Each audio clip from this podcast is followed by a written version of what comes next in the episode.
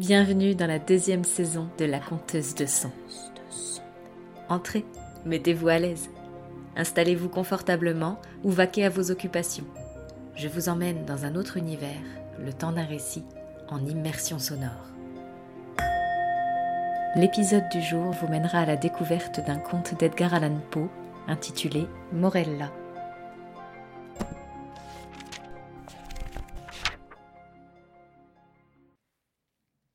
Ce que j'éprouvais relativement à mon ami Morella était une profonde mais très singulière affection.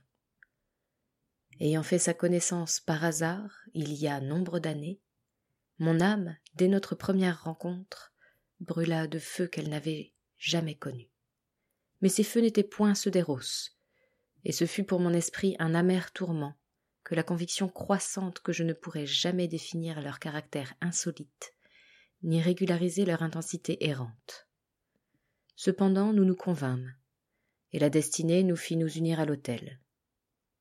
Jamais je ne parlais de passion, jamais je ne songeais à l'amour. Néanmoins, elle fuyait la société et s'attachant à moi seul, elle me rendit heureux. Être étonné, c'est un bonheur. Et rêver, n'est-ce pas un bonheur aussi? L'érudition de Morella était profonde. Comme j'espère le montrer, ses talents n'étaient pas d'un ordre secondaire. La puissance de son esprit était gigantesque.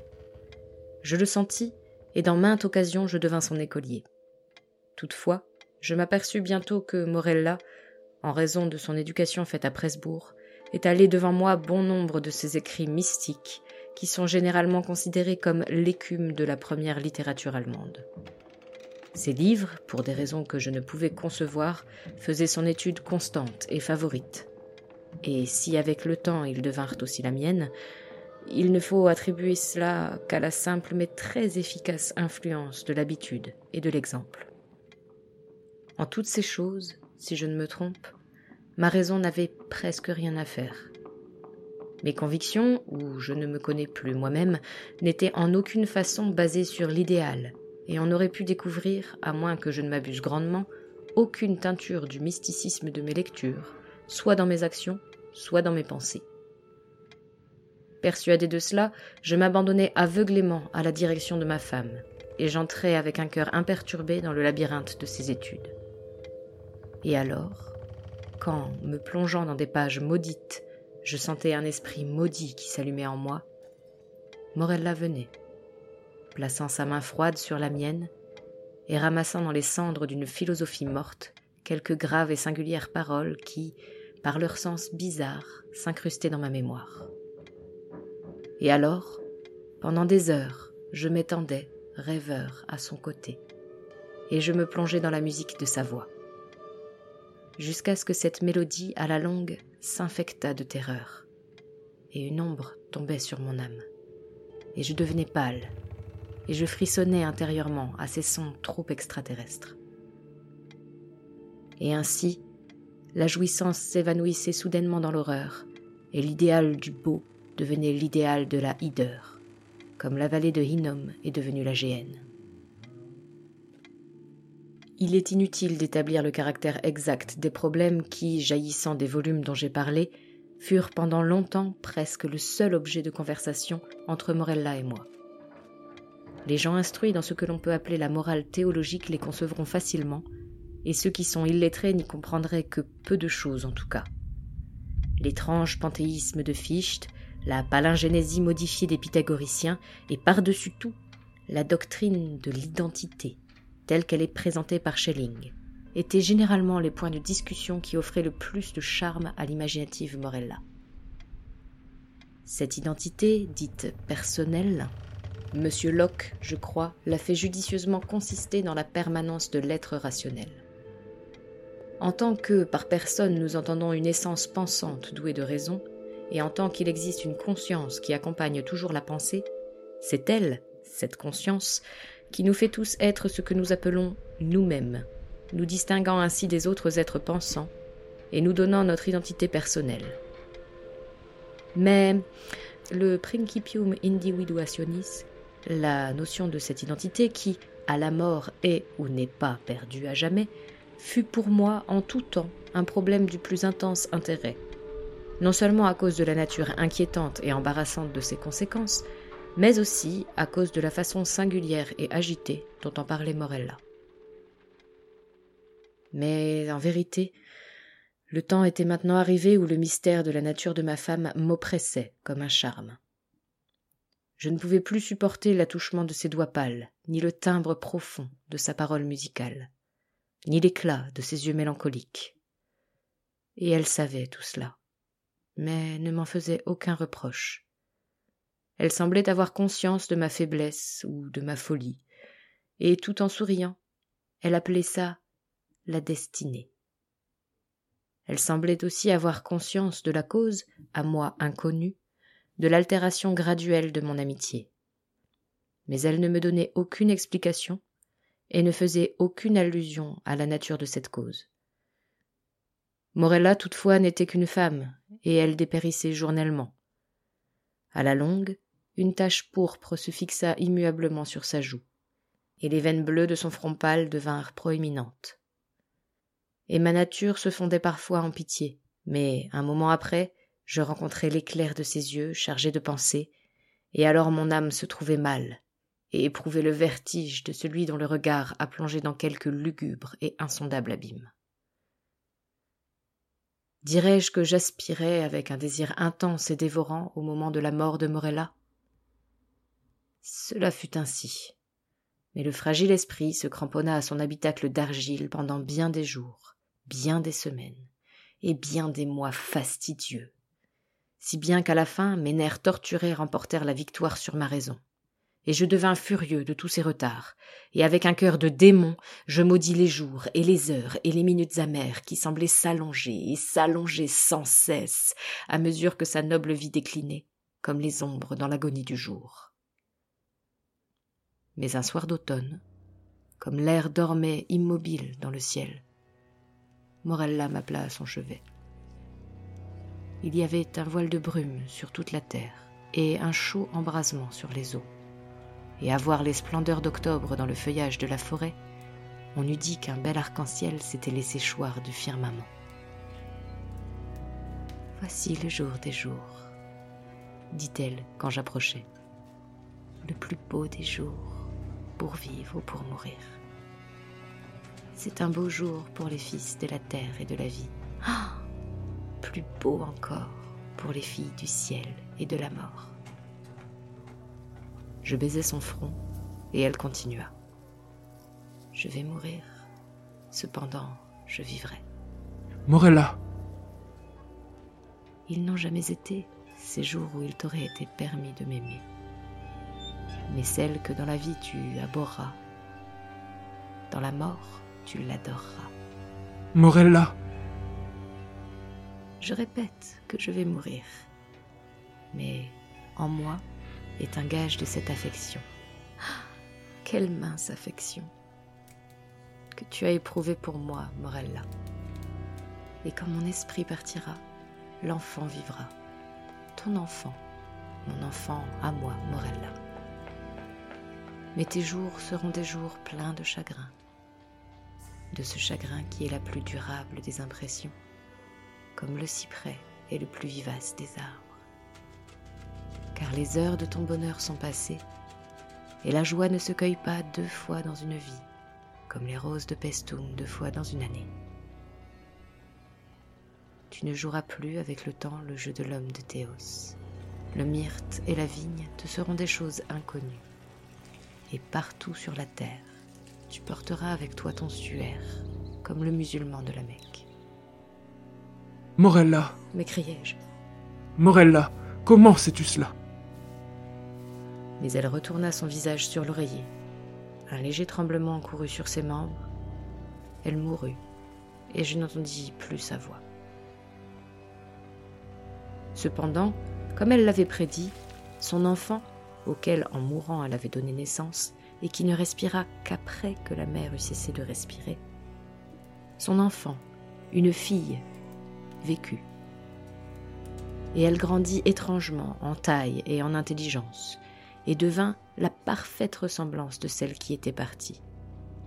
et je l'aimais d'un plus fervent amour que je ne me serais cru capable d'en éprouver pour aucune habitante de la terre. Mais avant qu'il fût longtemps, le ciel de cette pure affection s'assombrit, et la mélancolie, et l'horreur, et l'angoisse y défilèrent en nuages. J'ai dit que l'enfant grandit étrangement en taille et en intelligence. Étrange, en vérité, fut le rapide accroissement de sa nature corporelle. Mais terrible, ah, terrible furent les tumultueuses pensées qui s'amoncelèrent sur moi, pendant que je surveillais le développement de son être intellectuel. Pouvait-il en être autrement? Quand je découvrais chaque jour dans les conceptions de l'enfant la puissance adulte et les facultés de la femme. Quand les leçons de l'expérience tombaient des lèvres de l'enfance. Quand je voyais à chaque instant la sagesse et les passions de la maturité jaillir de cet œil large et méditatif. Quand, dis-je, tout cela frappa mes sens épouvantés, quand il fut impossible à mon âme de se le dissimuler plus longtemps, à mes facultés frissonnantes de repousser cette certitude Y a-t-il lieu de s'étonner que les soupçons d'une nature terrible et inquiétante se soient glissés dans mon esprit, ou que mes pensées se soient reportées avec horreur vers les contes étranges et les pénétrantes théories de la défunte Morella?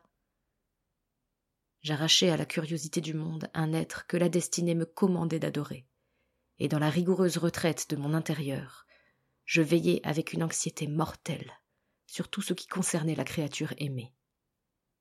Et comme les années se déroulaient, et comme chaque jour je contemplais son sein, son doux, son éloquent visage, et comme j'étudiais ses formes mûrissantes, chaque jour aussi je découvrais de nouveaux points de ressemblance entre l'enfant et sa mère, la mélancolique et la morte. Et d'instant en instant, ces ombres de ressemblance s'épaississaient, toujours plus pleines, plus définies, plus inquiétantes et plus affreusement terribles dans leur aspect. Car, que son sourire ressemblât au sourire de sa mère, je pouvais l'admettre. Mais cette ressemblance était une identité qui me donnait le frisson. Que ses yeux ressemblassent à ceux de Morella, je pouvais le supporter. Mais aussi, il pénétrait trop souvent dans les profondeurs de mon âme, avec l'étrange et intense pensée de Morella elle-même et dans le contour de son front élevé, et dans les boucles de sa chevelure soyeuse, et dans ses doigts pâles qui s'y plongeaient d'habitude, et dans le timbre grave et musical de sa parole, et par-dessus tout, ah, par-dessus tout, dans les phrases et les expressions de la morte sur les lèvres de l'aimée et de la vivante, je trouvais un aliment pour une horrible pensée dévorante, pour un ver qui ne voulait pas mourir. Ainsi passèrent deux lustres de sa vie, et toujours ma fille restait sans nom sur la terre. Mon enfant et mon amour étaient les deux appellations habituellement dictées par l'affection paternelle, et la sévère réclusion de son existence s'opposait à toute autre relation. Le nom de Morella était mort avec elle. De la mère, je n'avais jamais parlé à la fille. Il m'était impossible d'en parler. En réalité, Durant la brève période de son existence, cette dernière n'avait reçu aucune impression du monde extérieur, excepté celle qui avait pu lui être fournie dans les étroites limites de sa retraite. À la longue, cependant, la cérémonie du baptême s'offrit à mon esprit, dans cet état d'énervation et d'agitation, comme l'heureuse délivrance des terreurs de ma destinée. Et, au fond baptismaux, j'hésitais sur le choix d'un nom et une foule d'épithètes de sagesse et de beauté, de noms tirés des temps anciens et modernes, de mon pays et des pays étrangers, vint se presser sur mes lèvres, et une multitude d'appellations charmantes de noblesse, de bonheur et de bonté. Qui m'inspira donc alors d'agiter le souvenir de la morte enterrée? Quel démon me poussa à soupirer un son dont le simple souvenir faisait toujours refluer mon sang par torrents des tempes au cœur? Quel méchant esprit parla du fond des abîmes de mon âme, quand sous ces voûtes obscures et dans le silence de la nuit, je chuchotai dans l'oreille du saint homme les syllabes. Morella.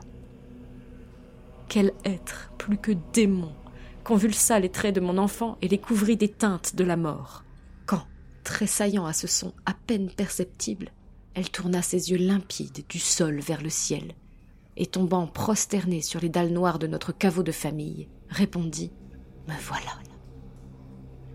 ces simples mots tombèrent distincts, froidement, tranquillement distincts, dans mon oreille. Et de là, comme du plomb fondu, roulèrent en sifflant dans ma cervelle.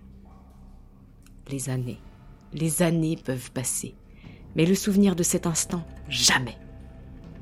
Ah, les fleurs et la vigne n'étaient pas choses inconnues pour moi, mais l'aconite et le cyprès m'ombragèrent nuit et jour. Et je perdis tout sentiment du temps et des lieux, et les étoiles de ma destinée disparurent du ciel. Et dès lors, la terre devint ténébreuse, et toutes figures terrestres passèrent près de moi comme des ombres voltigeantes, et parmi elles, je n'en voyais qu'une. Morella. Les vents du firmament ne soupiraient qu'un son à mes oreilles, et le clapotement de la mer murmurait incessamment. Morella. Mais elle mourut, et de mes propres mains, je la portai à sa tombe. Et je ris d'un amer et long rire, quand, dans le caveau où je déposai la seconde, je ne découvris aucune trace de la première. Morella.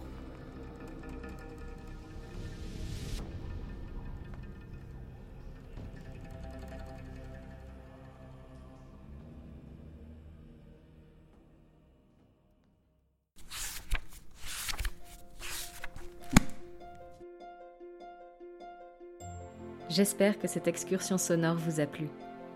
Vous souhaitez échanger à propos de l'épisode du jour? Retrouvez-moi sur mon compte Instagram, at some of hope, le lien est dans la description, ou avec le hashtag la conteuse de son. Je vous donne rendez-vous dans deux semaines, le vendredi, pour une immersion dans une autre histoire. Et n'oubliez pas, je compte pour vous et je compte sur vous.